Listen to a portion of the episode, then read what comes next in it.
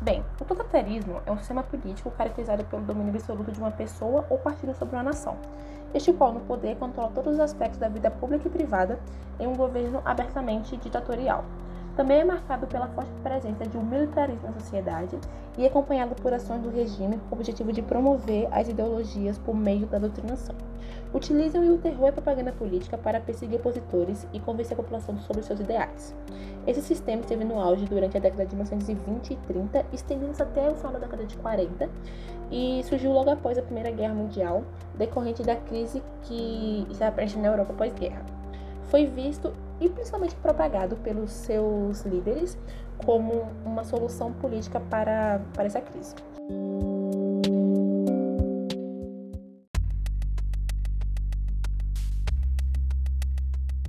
Características totalitárias: culto ao líder como alguém superior que sempre indica o caminho das soluções, unipartidarismo como um sistema de partido único legal, onde outros partidos não eram aceitos, doutrinação, centralização do poder, onde o poder se concentra nas mãos do líder, uso do terror para evitar opositores e revoltas, censura, onde não aceitavam críticas e oposições, militarização, exército muito valorizado, nacionalismo exagerado. Todos esses tópicos se encontram no regime fascista e nazista.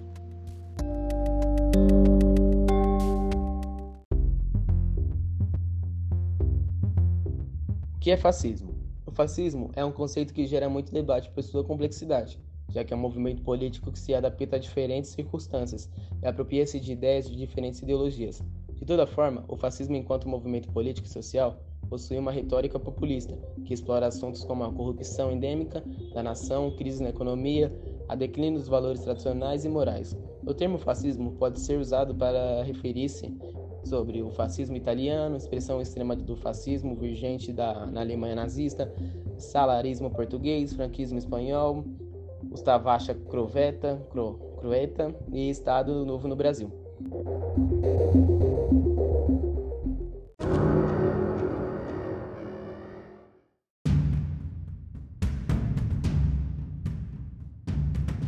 Os impactos pós-guerra, assim como nos demais países europeus, atingiu diversos setores públicos italianos, principalmente o social e político.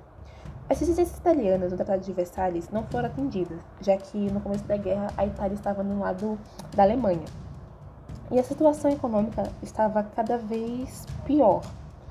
A crise social ganhava aspectos evolucionários, com o crescimento da esquerda e de movimentos direitistas. Em 1919, Benito Mussolini criou os Fasci Italiani de Combatimento, que viria a ser o Partido Nacional Fascista, e os Esquadras, que viria a ser a Polícia Política. Esses grupos tinham como objetivo é, combater por, meio, por meios violentos os adversários políticos, principalmente os comunistas. É importante ressaltar que Mussolini, no começo de sua carreira política, era um jornalista militante. E ele fez uma, umas reportagens a respeito da Revolução Russa, a Revolução Vermelha. E no começo dessa revolução ele apoiava totalmente o Lenin. Porém, quando ele viu o tipo de sistema que foi implementado, o socialista, ele começou a atacar ferrenhamente e utilizar a ameaça vermelha para poder propagar os seus ideais. O Partido Nacional Fascista foi fundado oficialmente em 1921 e teve um rápido crescimento, contando com, no seu primeiro ano de fundação, com mais de 300 mil filiados. Esses filiados eram de diversas origens, sendo nacionalistas, anti-esquerdistas, contra-revolucionários, ex-combatentes, desempregados e jovens de formação. Em 1922, eh, ocorreu a marcha sobre Roma, quando Mussolini e mais de 500 mil camisas negras, que era o uniforme fascista, eh, dirigiram-se para a capital italiana, Roma. Eles coagiram o rei em, em vigor, o rei Vitor Emanuel III, que teve que convidar o Mussolini para fazer parte do ministério, e Mussolini aceitou. Em 24, ocorreram algumas votações de cunho muito fraudulento que culminaram na eleição de Mussolini, em que ele se auto-intitulou Dulce. Esse movimento é, não fez com que o rei Vitor Emanuel III é, fosse deposto do seu cargo, porém ele não passava a ter os, os poderes que ele tinha antes e abdicou do trono em 46. Mussolini começou a implementar seu sistema fascista acabando principalmente com a liberdade individual, com a censura e o fechamento de jornais, a anulação do poder do Senado e das câmaras de deputados, a criação da polícia política, que era os esquadres, e a doutrinação dos estudantes. Outros dois passos importantíssimos tomados por Benito são a Carta do Trabalho, que é um dispositivo de controle dos sindicatos e associações de trabalhadores, em que o, o Estado passava a controlar todas as suas reuniões e decisões, impedindo greves, protestos e manifestações. O outro, o outro passo foi o Tratado de Latrão, onde a Itália passava a reconhecer o Vaticano como território soberano pertencente à Igreja. Isso fez com que a Igreja não pudesse é, dar sua opinião sobre as atitudes do eixo durante a Segunda Guerra Mundial.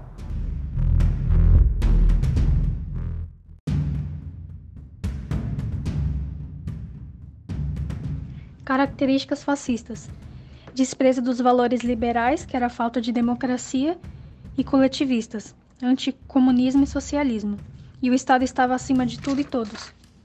Expansão imperialista, baseada no domínio dos povos mais fracos, onde a Itália ocupou a Albânia, parte da Grécia, Croácia, Eslovênia e parte do Egito com a ajuda das forças alemãs. Perseguição dos inimigos e mobilização das massas, onde houve a manipulação do povo por meio da simpatia.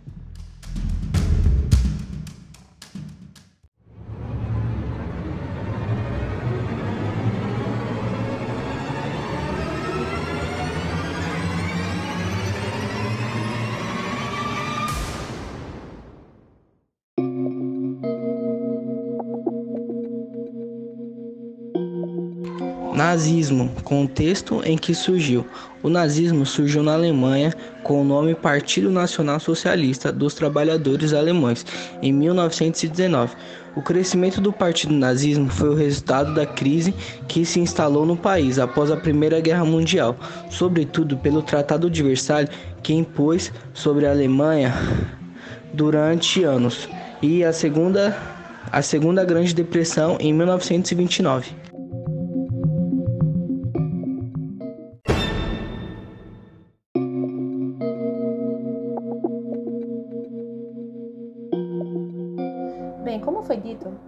Alemanha ela sofreu duras penas por causa do Tratado de Versalhes, que cobrava muito da Alemanha, como a indenização dos países vencedores, a perda dos territórios conquistados e a parada na militarização. Isso fez com que o país entrasse em uma em uma crise enorme que só foi piorando ao passar dos anos. Em 1919, os políticos alemães acreditavam que o governo precisava de uma reorganização. Então, eles fizeram uma carta constitucional onde decidiram que o governo passaria a ser republicano parlamentarista. E esse governo foi conhecido como a República de Weimar.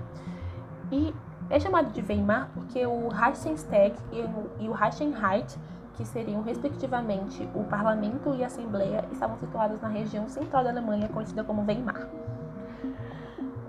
Nesse contexto, entre 1919 e 1920, surgiram duas vertentes radicais na Alemanha, a primeira de cunho esquerdista e a segunda de cunho direitista.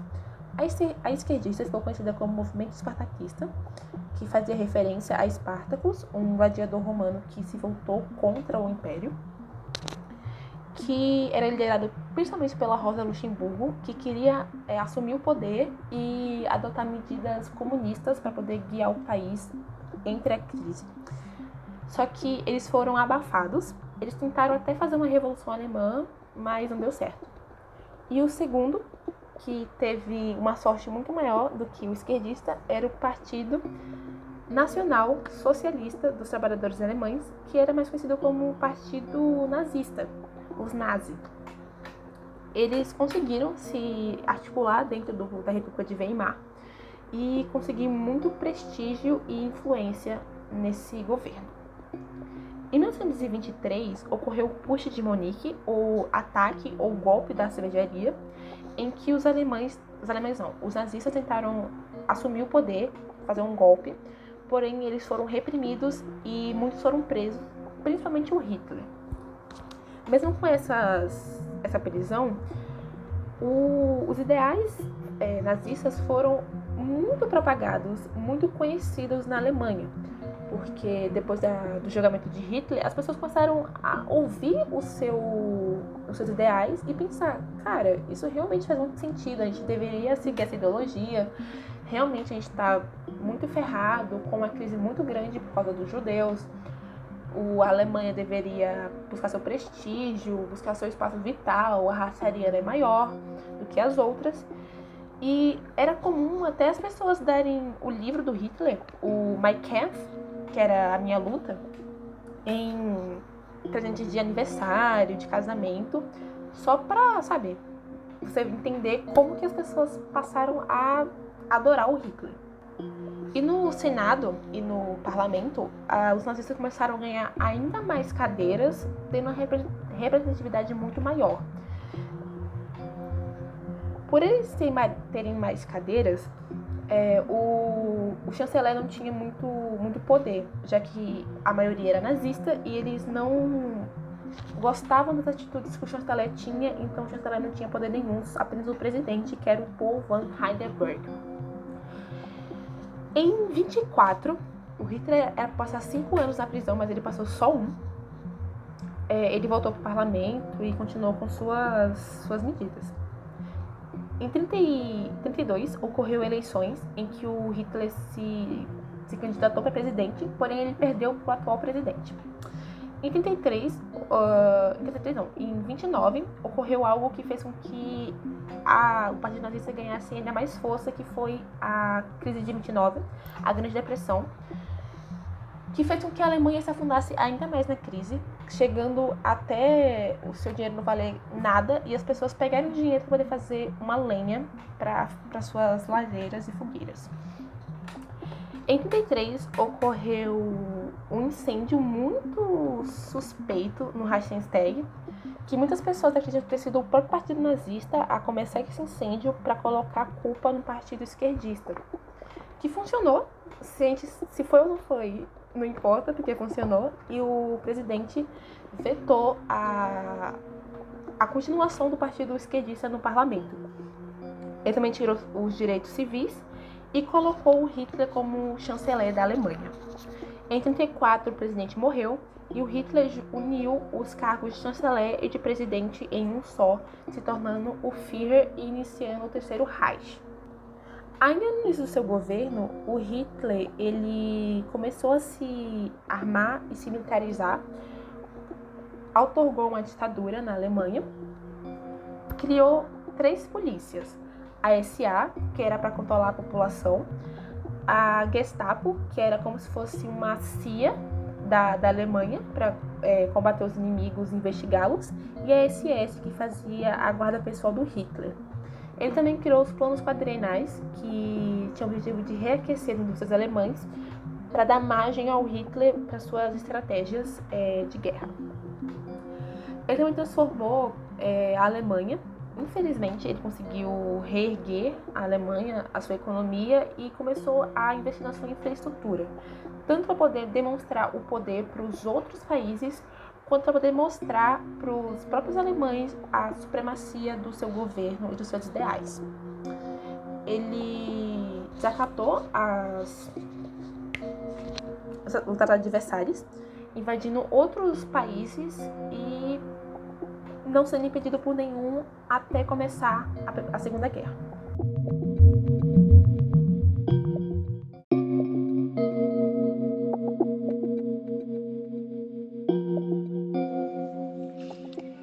Características nazistas: segregação racial e perseguições.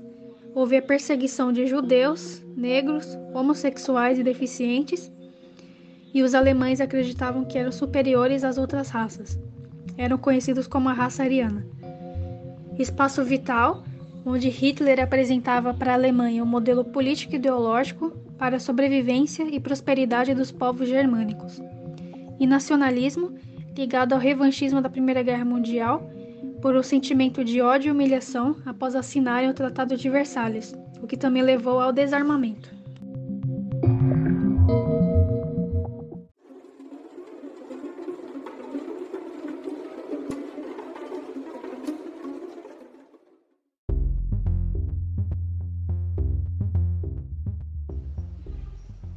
Consequência do nazismo. Além de milhões de mortes dos grupos segregados, o neonazismo ficou como legado das ideias do Partido Nazista. Os neonazistas apoiam-se nos pensamentos nazistas, dando-lhes uma nova aparência em alguns casos, mas usam essas ideias para promover o ódio contra negros, judeus, católicos, mulheres feministas, anarquistas, comunistas e etc.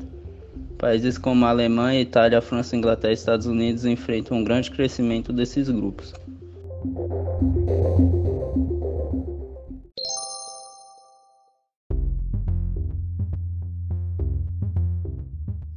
Curiosidade sobre o fascismo.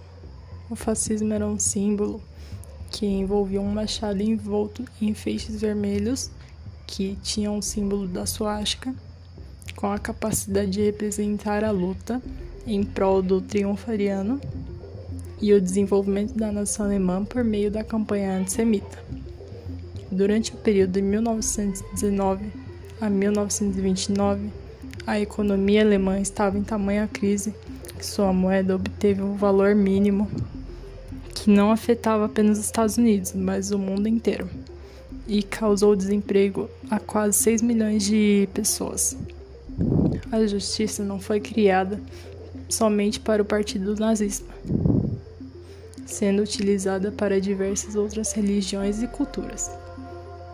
Durante o regime nazista, o povo judeus, negros, homossexuais ou deficientes eram considerados inimigos que deveriam ser exterminados de forma cruel através de experiências substâncias químicas, armas e toxinas além de ser usado em trabalho escravo em campos de concentração.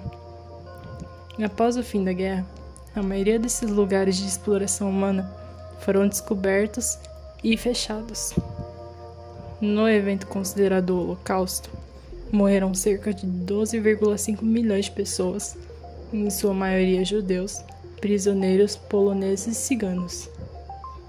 Um filme que retrata um pouco da realidade alemã é o filme O Menino de Pijama Listrado, lançado em 2008, e A Menina que Roubava Livros, lançados em 2013.